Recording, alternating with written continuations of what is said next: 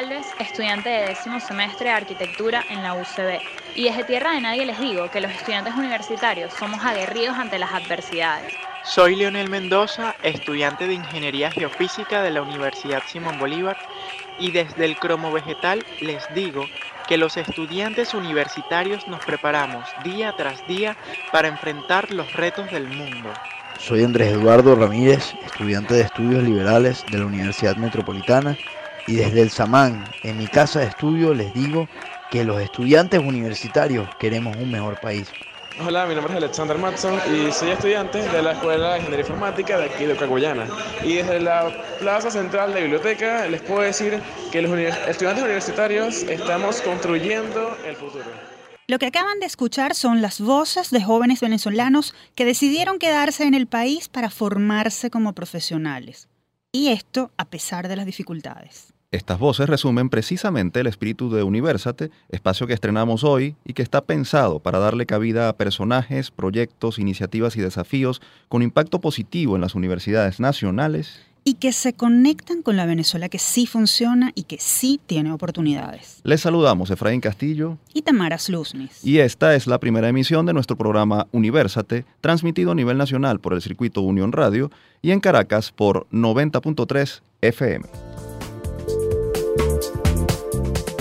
Este espacio es producido por Unión Radio Cultural y la Dirección General de Comunicación, Mercadeo y Promoción de la Universidad Católica Andrés Bello. En la coordinación general del programa está Isabela Iturriza, en la jefatura de producción Inmaculada Sebastiano y Carlos Virgües. En la producción José Ali Linares y Marian Claret Palacios. Y en los controles técnicos nuestro nuevo amigo Fernando Camacho. Antes de comenzar, ponemos a su disposición nuestras redes sociales. En Twitter e Instagram somos arroba Radio. Nuestro correo electrónico es produccionuniversate.gmail.com. Y comenzamos el programa de hoy haciendo un repaso por algunas de las noticias destacadas del mundo universitario venezolano. Actualidad universitaria. A pesar de las dificultades, los estudiantes universitarios siguen dejando en alto el nombre de Venezuela fuera del país. Y es que las agrupaciones de la UCAP, la Universidad Simón Bolívar y la UCB consiguieron varios títulos importantes en la octava edición del MONUA, modelo de Naciones Unidas de la Universidad de los Andes de Bogotá. Esta competencia es de debates, negociación y diplomacia que simula comités de discusión de asuntos políticos mundiales y en la que participaron unos 500 jóvenes de varios países de Latinoamérica. La UCAP, a través de su agrupación La MUN UCAP, fue escogida como la mejor delegación grande de la competencia, galardón que obtuvo por segundo año consecutivo. Por su parte, la Universidad Simón Bolívar, a través de USB Lamun, obtuvo el puesto como mejor delegación mediana, también por segundo año consecutivo. La UCB no se quedó atrás, pues los miembros de la agrupación de la Escuela de Estudios Políticos y Administrativos se trajeron a casa 14 galardones individuales por su desempeño como oradores. En otra competencia celebrada en Madrid, la Universidad Metropolitana, a través de su agrupación Metro Moon World, se hizo acreedora del reconocimiento como mejor delegación grande durante la vigésima octava edición del Harvard World Moon, concurso en el que participaron más de 2.000 universitarios de más de 100 países. Felicitamos a estos jóvenes y a todos los que siguen trabajando por una mejor Venezuela. Y celebrando este triunfo de nuestros estudiantes universitarios, recibimos en nuestro estudio a Walter Rauch, miembro de la denegación Metro Moon World de la Universidad Metropolitana, y a Faisal Yamil, jefe de la delegación La MUNUCAP. Ambas agrupaciones obtuvieron el reconocimiento como mejor delegación grande, en el caso de la UNIMED, en la Harvard World Moon, celebrada en Madrid, España. Mientras tanto, los muchachos de la MUNUCAP triunfaron en el modelo de Naciones Unidas de la Universidad de los Andes de Bogotá, MONUA. Para nosotros es un gran honor tenerlos acá. Bienvenidos. En ese sentido queremos saber qué significa ganar, qué significa triunfar en competencias como estas en las que ustedes participaron. Bueno, claro, este, en verdad ganar es como que todo ese esfuerzo que llevamos haciendo por lo menos nueve meses, eh, alrededor de 20 personas, todo ese esfuerzo que dio frutos, que en verdad hizo que nosotros pudiéramos ver que todo lo que hicimos en verdad sirvió para algo y que le pudo dar algo de luz a Venezuela en estos momentos que estamos viviendo. En el caso Faisal, ¿qué significa para ustedes? Yo diría que es el accesorio de todo un año de preparación, de mucho esfuerzo puesto en el proceso de preparación y luego en el desempeño que uno desarrolla al momento de representar a Venezuela exteriormente. Es para nosotros un símbolo de esperanza para nuestra institución, para seguir haciendo las cosas bien y sobre todo para el país, de demostrar que pese a cualquier adversidad, siempre hay luz al final del túnel.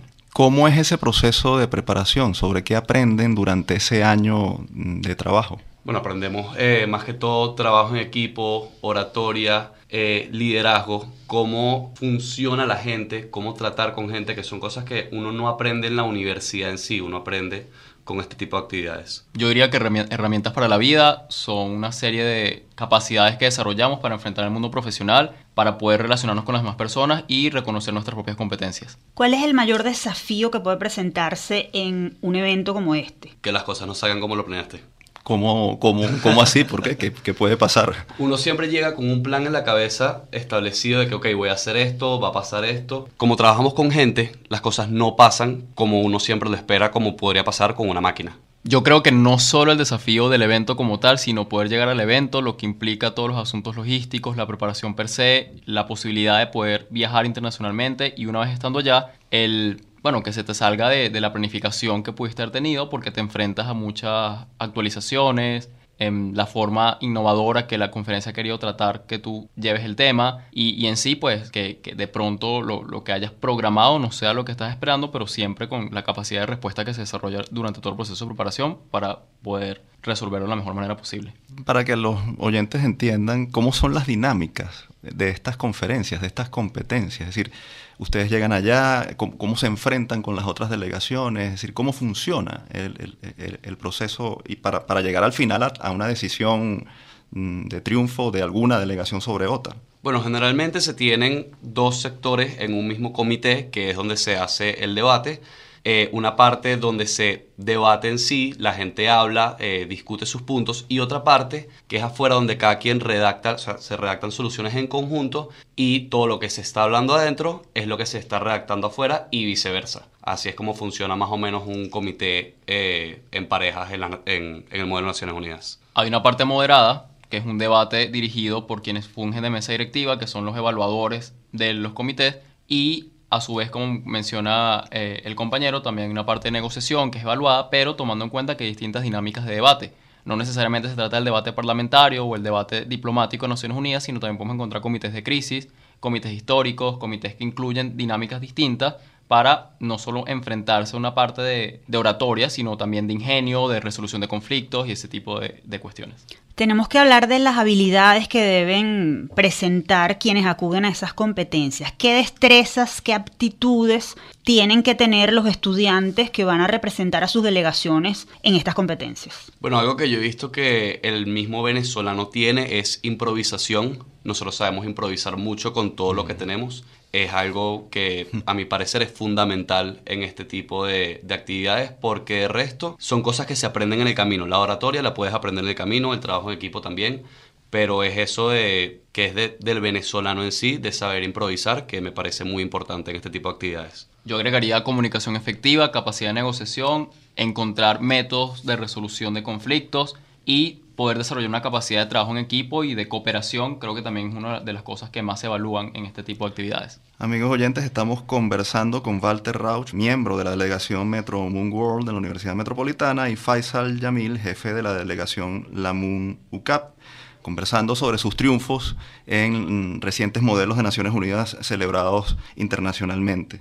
Me gustaría saber de qué sirve participar en una actividad como esta, porque habrá quien diga, bueno, en un país en el que no hay Estado de Derecho, en el que hay tantas eh, situaciones complicadas, ¿qué le queda al estudiante? ¿Para qué sirve eh, participar en un modelo como este? La verdad es que uno no va a un modelo de Naciones Unidas para resolver un problema, que es lo que todo el mundo piensa que uno va a hacer. Uno va es para aprender eh, cualidades y aprender ciertas cosas que la universidad no te da y la vida en sí no te da, sino que en este tipo de actividades uno puede aprender eh, y como ya decía el compañero antes, ese tipo de, este, eso, de cualidades que uno puede llevar a cabo y que para la vida profesional le pueden servir eh, en un futuro. pues. Es una actividad complementaria, desarrolla capacidades que en el aula de clases posiblemente no sea fácil encontrar, te permite trabajar en equipo, y, tener una visión global de los problemas que pueden tener un impacto local y que también pueden tratar de resolverse desde tu propio entorno. Muchachos, las universidades venezolanas se han convertido en una especie de potencia en, en estas competencias. Los estudiantes suelen traer buenas noticias al país en medio de una situación que es muy compleja.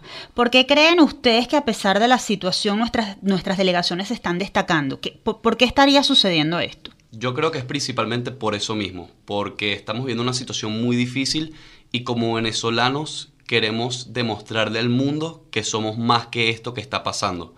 Somos, somos la luz que en verdad Venezuela necesita hoy en día. Yo creo que las circunstancias durante todo este proceso histórico nos han hecho madurar prematuramente a esta generación, pero visto desde, el otro, desde la otra cara de la moneda, en verdad es algo positivo porque nos ha dado un pensamiento mucho más crítico, un sentido de responsabilidad mayor y todo eso se termina reflejado en las actividades que hacemos internacionalmente. Finalmente, ¿qué mensaje le dan a los jóvenes que quieran incorporar eh, o quieran incorporarse en, iniciativas como estas? Bueno, que le echen pichón, que en verdad es, como ya dije, una actividad que te da eh, ayuda, herramientas. Te, herramientas que no puedes conseguir en otro lado o que te tardarías mucho en aprenderlas en un trabajo o incluso en la universidad. Yo diría que se atrevan, no dejen de dar el paso. En Venezuela hay múltiples ofertas de este tipo de actividades académicas. Es una apuesta por la excelencia y por las ganas de superarse y de seguir demostrando lo que era el país. Agradecemos a Walter Rauch, miembro de la delegación Metro Moon World de la Universidad Metropolitana, y a Faisal Yamil, jefe de delegación de la Moon UCAP. Y de nuevo los felicitamos por darle un rostro positivo a nuestro país.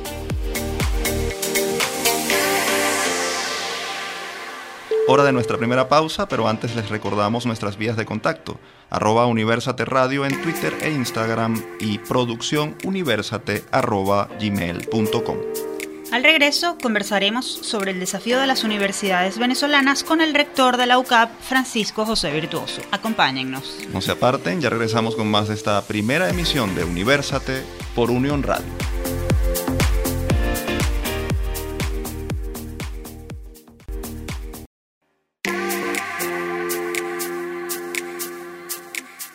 Continuamos con esta primera emisión de Universate, las voces de la Universidad Venezolana. Recordamos que estamos al aire a nivel nacional a través del circuito Unión Radio. Así es, Tamara, y es momento de dar paso a una sección en la que conversaremos y debatiremos sobre la realidad y los desafíos de la educación superior con un personaje de mucha actualidad. Se trata del rector de la UCAP, el padre Francisco José Virtuoso.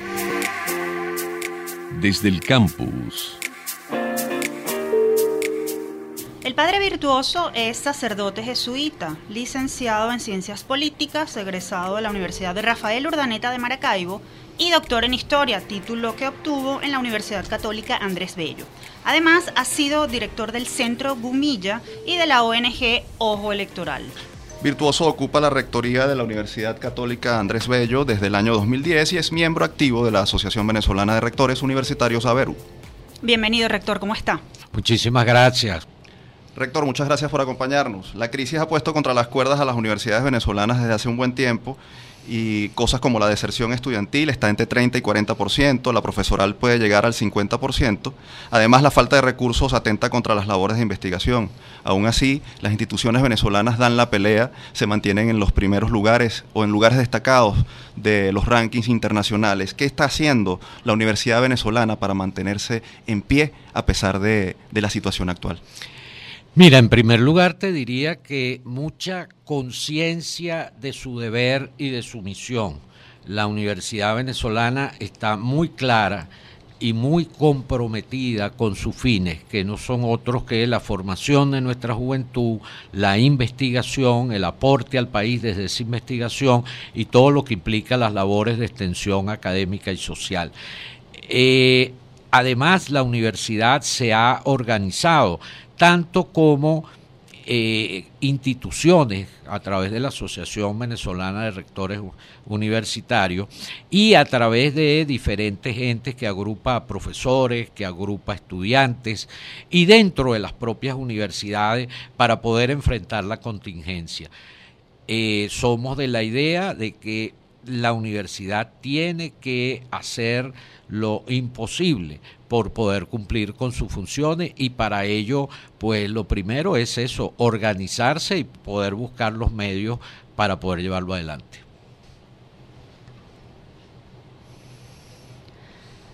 Rector, usted representa una universidad privada y para nadie es un secreto que la situación económica ha afectado a la institución. En momentos de dificultades de este tipo, ¿qué deben hacer las universidades privadas para garantizar su funcionamiento? Para seguir siendo incluyente eh, a pesar de lo que estamos viviendo. Bueno, lo primero es buscar fuentes de recursos alternativas a lo que es el cobro de matrícula. En ello, por ejemplo, la Universidad Católica ha venido desarrollando distintas alternativas en las cuales queremos vincular a todos nuestros egresados en el exterior precisamente para que desde sus posibilidades puedan colaborar, pero también a la empresa que ve en la universidad un potencial importante para el desarrollo cualificado de recursos humanos, pero también en todas las instituciones de buena voluntad que desean apoyar la educación, de tal manera que este es el momento de la diversificación de ingresos, de la búsqueda de distintas posibilidades y sobre todo de ampliar nuestras cuotas de beneficio económico, de cooperación para con nuestros estudiantes. Por último, rector, ¿cómo vislumbra usted el futuro para la universidad venezolana aún en medio de esta situación? Mira, creo que hemos atravesado y seguiremos atravesando por un tiempo pues esta situación difícil. Eh, creo que la universidad tiene que ser foco de resistencia, foco de lucha, foco de iluminación, foco de inspiración. Creo que las universidades en medio de todas estas dificultades tenemos que seguir luchando por seguir desarrollando nuestras actividades fundamentales, por ser un espacio de acogida de nuestros estudiantes. No podemos claudicar ante las dificultades, todos tenemos que hacer un gran esfuerzo, de manera pues que creo que nuestra tarea sigue siendo relevante, difícil de llevar adelante, pero estamos muy comprometidos con ella y creemos que es fundamental para el país y los jóvenes de este país. Muchas gracias, padre, por habernos acompañado en esta primera emisión de nuestro programa Universate. Esperamos tenerlo frecuentemente en este espacio. Muchísimas gracias a ustedes. Ustedes escucharon al padre Francisco Virtuoso, rector de la Universidad Católica Andrés Bello. Y después de esta conversación es momento de ponerlos al día con lo que ocurre fuera de nuestras fronteras. El mundo gira.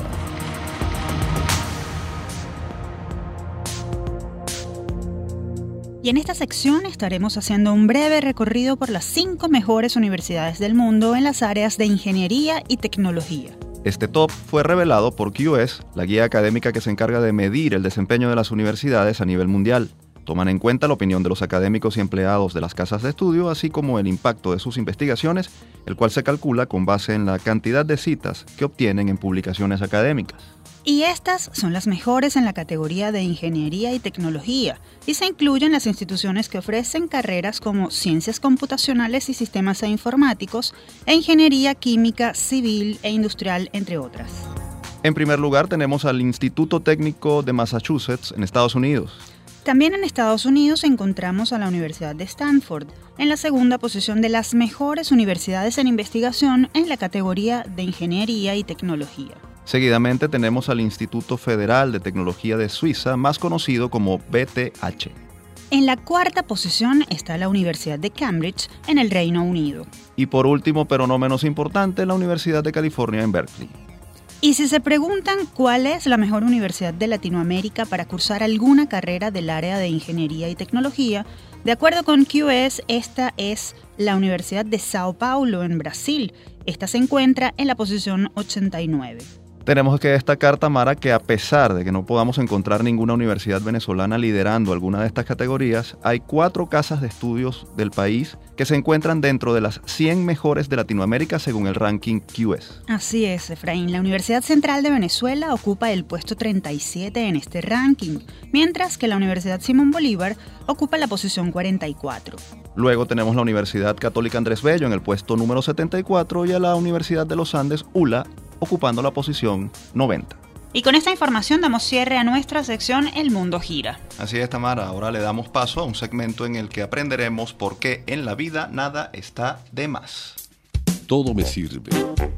Nada se pierde.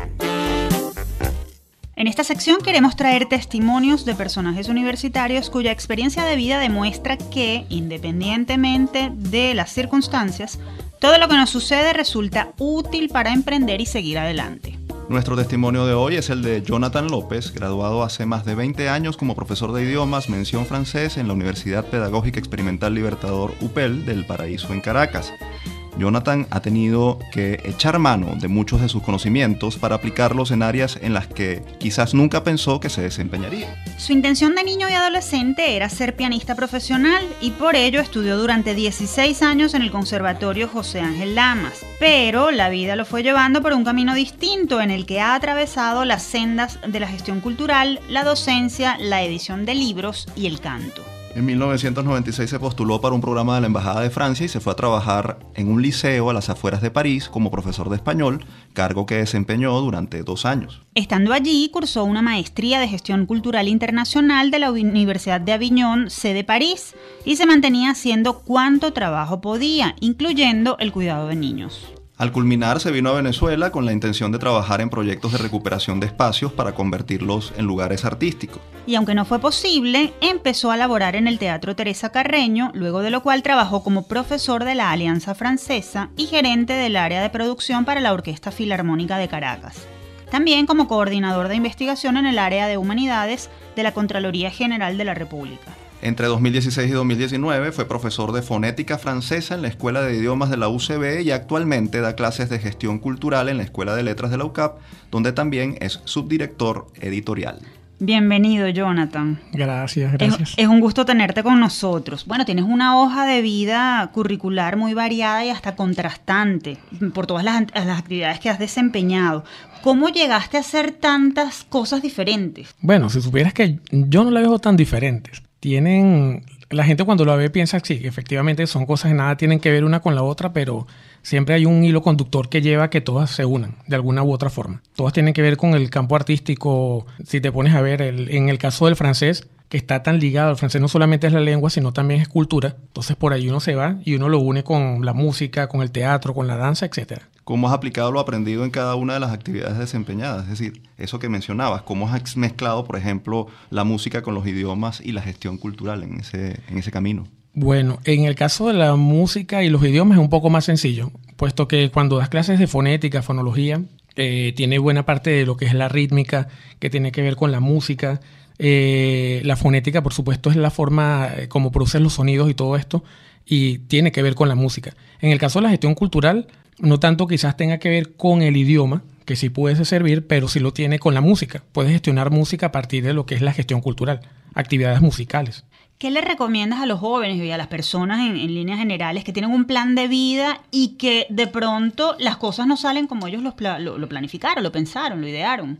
Bueno, yo creo que a veces nosotros nos hacemos ideas de que vamos a hacer esto, vamos a hacer aquello y ponemos como que un plan de vida exacto que debe ser así pero en el camino te pueden suceder muchas cosas que hacen que, esto gire y te lleve a hacer otras cuestiones que piensas que no van a servir de nada. Todo lo que uno haga sirve, absolutamente todo. La cosa está en cómo lo tome y qué, qué o sea, qué, ve qué es lo que puede servir de eso que uno toma, cómo lo puede aplicar a la vida. Pero sí, por supuesto, todo lo que uno hace es, positivo. En una conversación previa nos decías que lo que ocurre en la vida personal y laboral es producto de nuestra actitud. ¿Qué ajustes hay que hacer en la actitud para que la vida siga adelante y puedas aprovechar su, lo que te viene? Bueno, yo creo que lo primordial es ser muy abierto. Ser abierto a lo que venga y, y no estar cerrado en el sentido que si no hago música, pues no soy nadie, o si no estudié para una cosa, no lo soy. Este, y ser creativo uno tiene que ser creativo, no se puede quedar este, simplemente pensando en lo que ya tienes, lo que bastó y con eso voy a hacer. No, hay que ser creativo y con eso ir poco a poco inventándose, inventándose para que lo que uno hizo, lo que uno pensó que no iba a hacer y que finalmente hizo, le sirva de algo. Finalmente, porque todo sirve y nada se pierde. Porque todo sirve y nada se pierde porque yo creo que en algún momento, si Dios nos lo puso en el camino para que lo hiciéramos, era por algo. Nada es por casualidad, sino por causalidad. Muchísimas gracias, Jonathan, por tu presencia aquí y, por tu valioso testimonio. Gracias Todos tenemos mucho que aprender y, es estimulante escuchar una historia tan optimista, sobre todo en tiempos como los que corren. Era Jonathan López, músico, profesor universitario y gerente cultural venezolano. Si conocen a alguien como él y desean dar a conocer su historia, recuerden escribirnos a arroba universate radio o al correo producción gmail.com. Luego del corte tendremos el segmento Generación 2020 y le daremos la bienvenida a Edio Raven, nuestro invitado de hoy, quien es estudiante de comunicación social y director del cortometraje Primer Amor, el cual lo llevó a ganar el Festival Académico de Cine Internacional Universitario. Ya regresamos.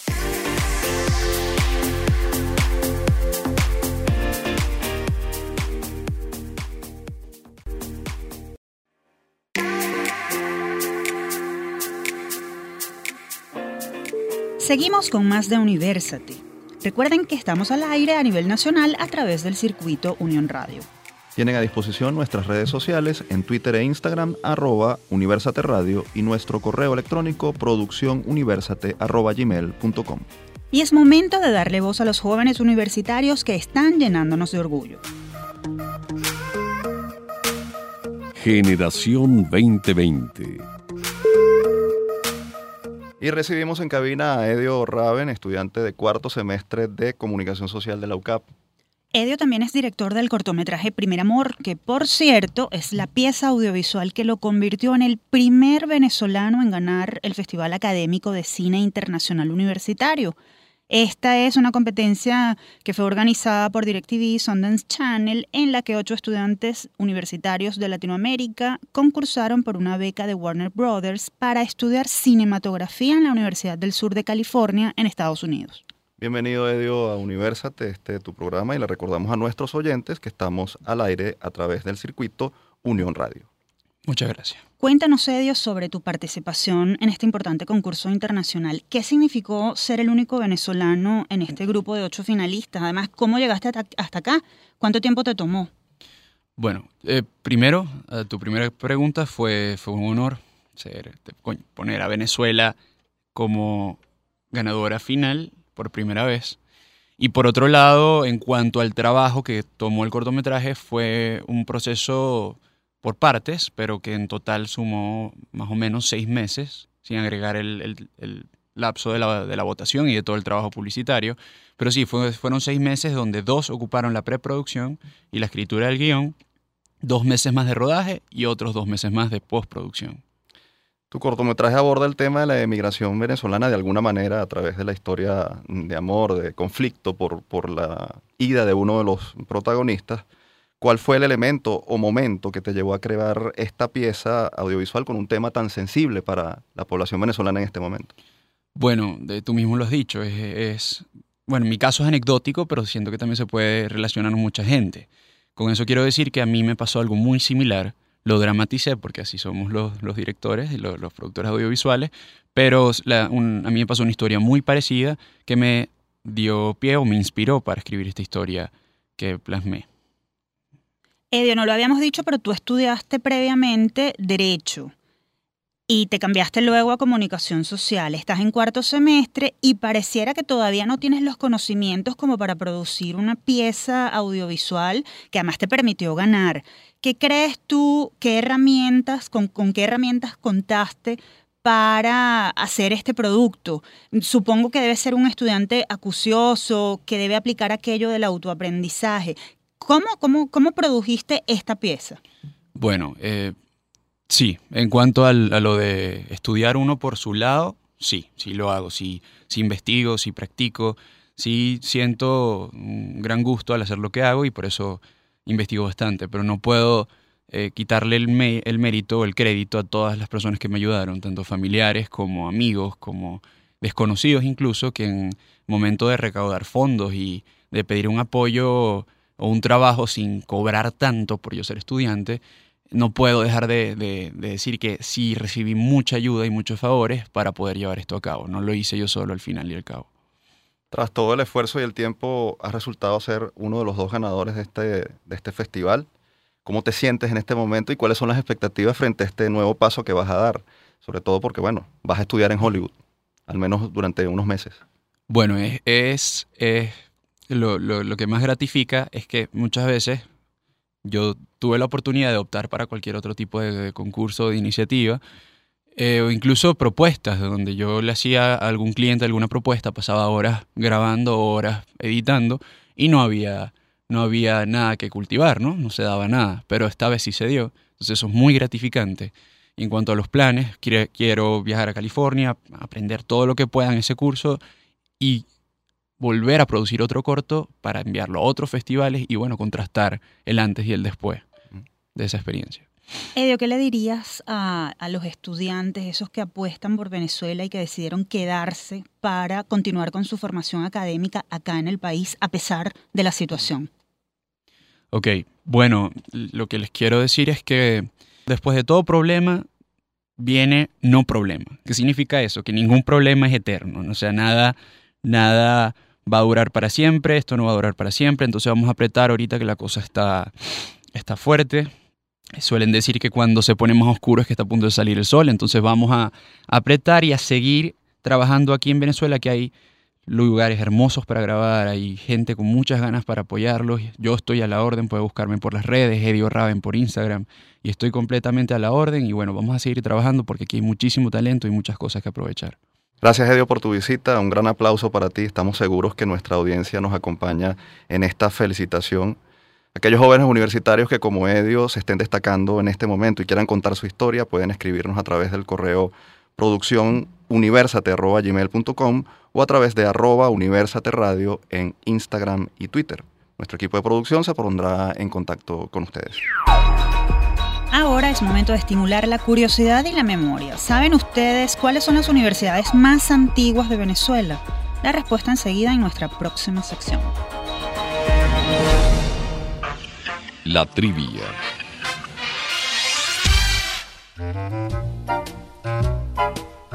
Las dos instituciones de educación superior más antiguas del país son la Universidad Central de Venezuela y la Universidad de los Andes, Ambas nacieron durante la época de la colonia y dependían de la corona española y la Iglesia Católica. La UCB fue fundada el 22 de diciembre de 1721 y este año celebrará su 298 aniversario. Nació como Universidad Real de Caracas por disposición del rey Felipe V de España, quien un año después le dio el nombre de Real y Pontificia Universidad de Caracas. En 1827 cambió su nombre a Universidad Central de Venezuela y su primer rector, bajo tutela republicana, fue el doctor José María Vargas. La segunda institución de educación superior venezolana más antigua cumplió 234 años y es la Universidad de los Andes ULA, fundada el 29 de marzo de 1785 como Real Colegio Seminario de San Buenaventura de Mérida por el obispo de esa ciudad, Fray Juan Ramos de Lora. Inicialmente era un centro formativo para sacerdotes y en 1810 fue reconocida como universidad por la Corona de España, que la bautizó como Real Universidad de San Buenaventura de Mérida de los Caballeros. En 1832 dejó de ser una institución clerical por decreto del presidente José Antonio Páez y desde 1883 lleva el nombre de Universidad de los Andes. Las otras dos universidades más longevas de Venezuela son la Universidad del Zulia, creada el 11 de septiembre de 1891, la cual arribará a los 128 años. Le sigue la Universidad de Carabobo, constituida el 15 de noviembre de 1892, aunque en 1904 fue clausurada por orden del presidente Cipriano Castro y permaneció cerrada hasta 1958. Con la llegada de la democracia, el presidente de la Junta Provisional de Gobierno, Wolfgang Larrazábal, ordenó su reapertura. Y de eso ya se cumplieron 61 años. En cuanto a las primeras universidades privadas que abrieron sus puertas en Venezuela, estas fueron la Universidad Santa María y la UCAP, ambas en 1953, cuando el gobierno de Marcos Pérez Jiménez permitió mediante decreto la iniciativa de particulares en la educación superior. De eso se cumplirán en octubre 66 años. Qué bueno este recorrido, Efraín, porque no está de más recordar un poco de historia para saber de dónde venimos. Y de otro tipo de historias, pero algo más misteriosas, vamos a hablar ahora en nuestra próxima sección. Supersticiones y mitos universitarios.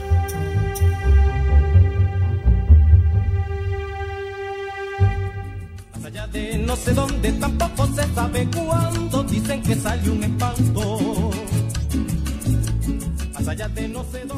Arrancamos este segmento con la canción El Espanto del grupo larense Carota Ñema y Tajá, porque hoy vamos a hablar precisamente de algunas leyendas que corren en las universidades sobre fantasmas que deambulan por aulas o pasillos y asustan a más de uno. Y es que aunque las universidades son espacios de ciencia, también se dejan colar ciertos cuentos no comprobables, que son alimentados de generación en generación y le dan un aire misterioso a la vida académica. Por ejemplo, en la Universidad Central de Venezuela, en Caracas, los estudiantes de la Escuela de Comunicación Social aseguran que una monja se aparece en el laboratorio de fotografía. La leyenda obedece a que en los años 50, cuando fue inaugurada la ciudad universitaria de la UCB, en las instalaciones de la escuela funcionaba una residencia femenina destinada a estudiantes. Este hospedaje era administrado por religiosas para garantizar el orden y la decencia. Según la historia, una de las monjas cuidadoras terminó enamorada de uno de los ucebistas, pero no quiso ofender su vocación y en vez de abandonar los hábitos, se quitó la vida. Desde entonces, su alma deambula por el lugar, angustiando a algunos y conmoviendo a otros con su pena. Y en Valencia muchos habitantes le dan crédito a la historia de una hermosa muchacha que se para en el puente Bárbula y pide cola hasta el sector San Blas de esa ciudad. Según la leyenda, la chica aborda el vehículo de aquel que acepta darle el aventón y luego, como si nada, desaparece sin dejar rastro.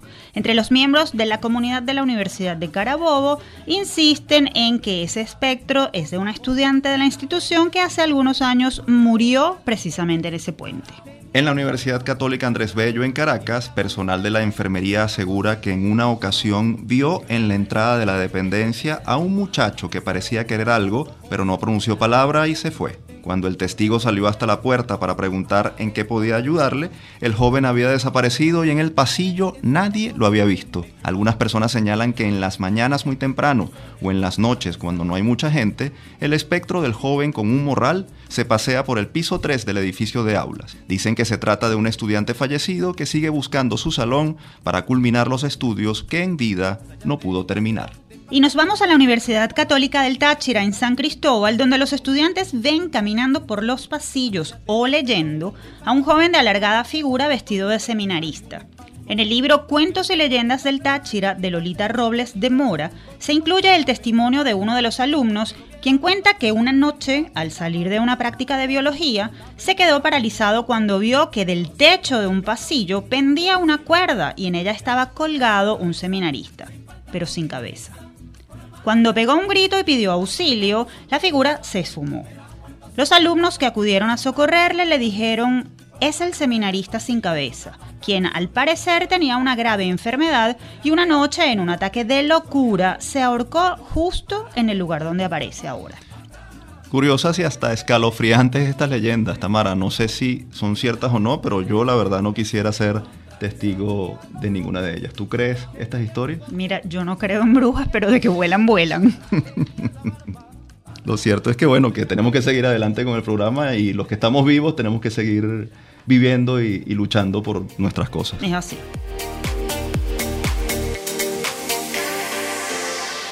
Así ponemos punto final a este bloque, pero los invitamos a quedarse con nosotros porque al regreso conversaremos con un profesor de la Facultad de Arquitectura de la UCB que está contribuyendo con sus alumnos en la recuperación de espacios de la ciudad universitaria de la UCB, Patrimonio de la Humanidad. No se pierdan su historia, ya regresamos.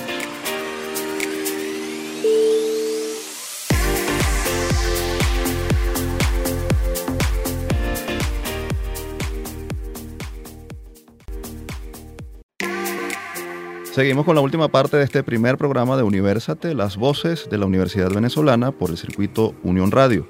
Recuerden que estamos al aire a nivel nacional los acompañamos Efraín Castillo y Tamara Sluznis. Ahora es momento de nuestra sección El Universitario de la Semana.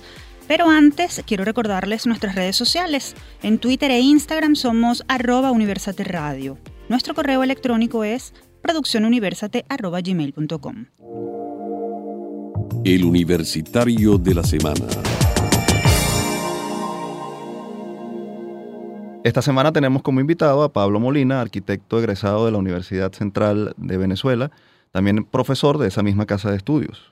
Él se desempeña además como profesor investigador del área de estudios urbanos de la Facultad de Arquitectura y Urbanismo de la UCB y en años anteriores fue director de lineamientos urbanos de la Alcaldía Metropolitana de Caracas. El profesor Molina en la actualidad lleva a cabo actividades prácticas con sus estudiantes como parte del servicio comunitario en las que se aplican los conocimientos aprendidos en el aula para hacerle intervenciones a distintas áreas de la eh, ciudad universitaria de la UCB declarada Patrimonio de la Humanidad por la UNESCO en el año 2000. Recibimos en el estudio al profesor Pablo Molina. Bienvenido, profesor, a este nuevo espacio dedicado a la academia. Gracias por la invitación.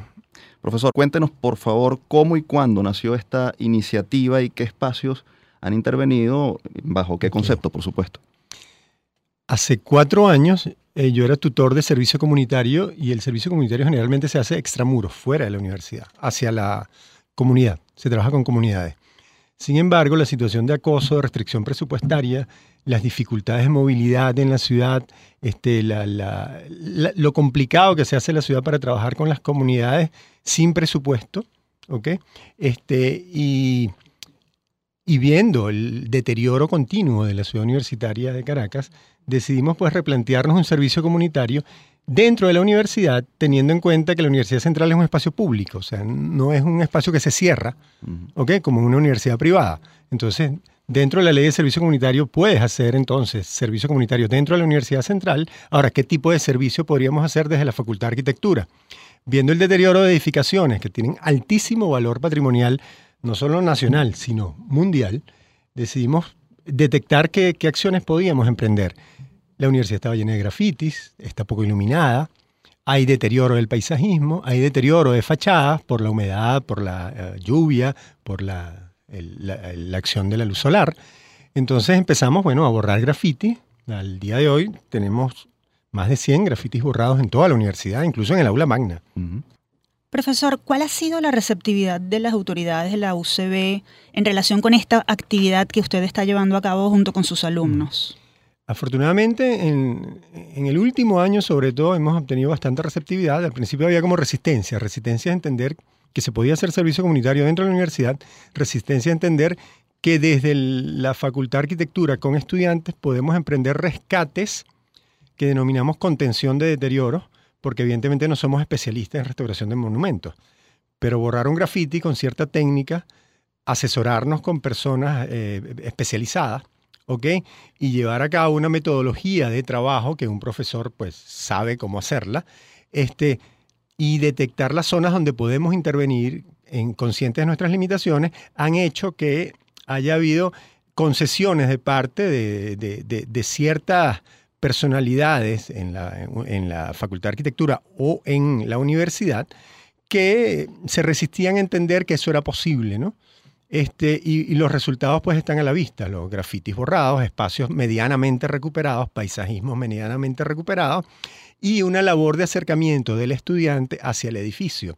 Ahora, eh, profesor, ¿qué otros lugares o qué lugares, a, qué lugares han llegado con este trabajo y, si este proyecto se piensa expandir? ¿no? ¿Cuántos, ¿Cuántos estudiantes están trabajando con usted? Claro, por lo general son entre 50 y 60 estudiantes, que trabajamos sobre todo viernes y sábado, ¿ok? cinco horas cada día, son 10 horas a la semana. Ellos tienen que cumplir 120 horas al semestre. A unos cumplen más horas, ¿okay? porque les gusta el trabajo. Pero hemos entrado en lo que llaman tierra de nadie, en, las paredes de la biblioteca, en ventanales de la biblioteca, en graderías de la piscina olímpica, en eh, fachadas de la Facultad de Arquitectura.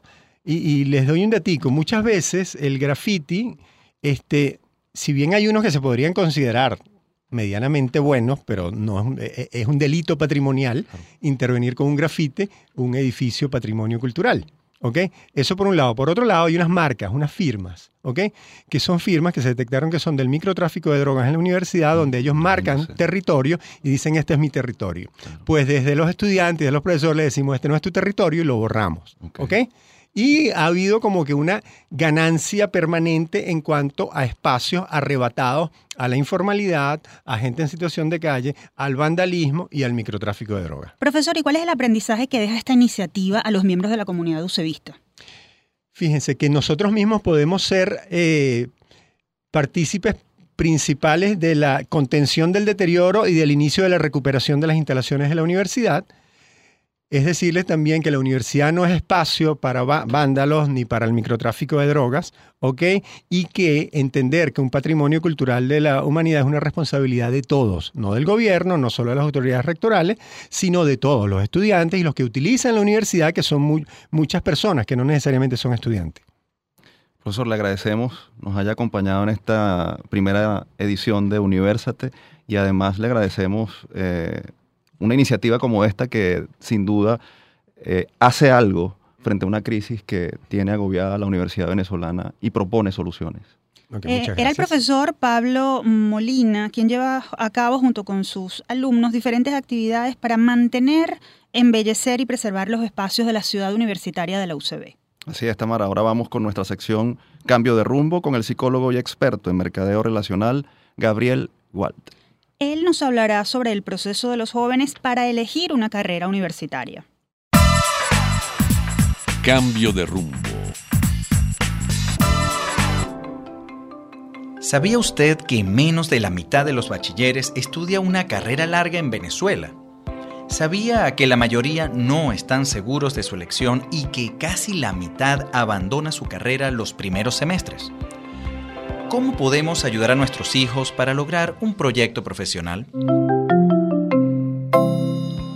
Primero, debemos conocer cinco factores que aumentan el riesgo de no lograr una vida profesional exitosa. Primero, desconocen los caminos laborales de cada carrera. 2. Esta generación busca estudios cortos y las carreras largas les parecen una pérdida de tiempo. 3. Un adolescente es alguien que busca modelos a seguir y pueden guiarse por el estilo de un profesional influyente, en lugar del ejercicio de la profesión. 4. Les decimos que la carrera será para el resto de sus vidas, en lugar de verlo como una fase. 5. Desconocen criterios claros de elección, quedándose con lugares comunes. Para reducir el riesgo del fracaso en adolescentes traemos 5 sugerencias. 1. Informarse más durante bachillerato les ayudará a conversar con profesionales y visitar sus trabajos. También deberían conversar con estudiantes de distintas carreras y anotar sus hallazgos. 2. Recomendamos al joven escribir tres listas. Lo que les gusta, para qué son buenos y áreas donde se gana bien. Donde coincidan las tres listas tendrán más oportunidades de construir su vocación. Así es, la vocación se construye. 3. Inscribirse en cursos cortos desde bachillerato para así adquirir destrezas que los hagan más atractivos profesionalmente. 4. Evitar guiarse por fantasías y estereotipos. Personas y estilos prestigiosos pueden inspirarlos, pero todo éxito requirió de fracasos que no suelen mostrarse. 5. Les ayudará a imaginarse trabajos puntuales. La mayoría vivirá de trabajos específicos y no de lo que dice un título general. Tema es vasto y lo abordaremos en próximas entregas. Mientras, recuerde que el tiempo es lo único que no se recupera en esta vida y nuestros hijos deberán aprovecharlo al máximo. Cambio de rumbo. Interesante lo que plantea el profesor Walt, porque ahora las universidades tienen el gran reto de convencer a los millennials de ingresar a sus aulas, justo en un momento en el que ellos más bien están interesados en, en hacer carreras cortas. En todo caso, Tamara, lo importante es que los jóvenes comprendan que la educación superior les ofrece herramientas valiosas para su vida. En todo caso, también, como todo tiene su final, ha llegado el momento del cierre de esta primera edición de Universate. Pero antes vamos a decir la frase de un académico ejemplar de cuyo natalicio se conmemoraron 233 años el pasado 10 de marzo. Hablamos del doctor José María Vargas. Él fue médico cirujano, primer presidente civil de Venezuela y rector de la UCB. Estas palabras tienen hoy mucha, mucha vigencia. Dicen así, el mundo es del hombre justo, del hombre de bien, del que siempre ha vivido y vivirá feliz sobre la tierra y seguro sobre su conciencia. Y gracias por su atención. Esta frase sin duda nos deja muchas cosas importantes que reflexionar. No olviden seguirnos a través de nuestras redes sociales arroba Universate Radio.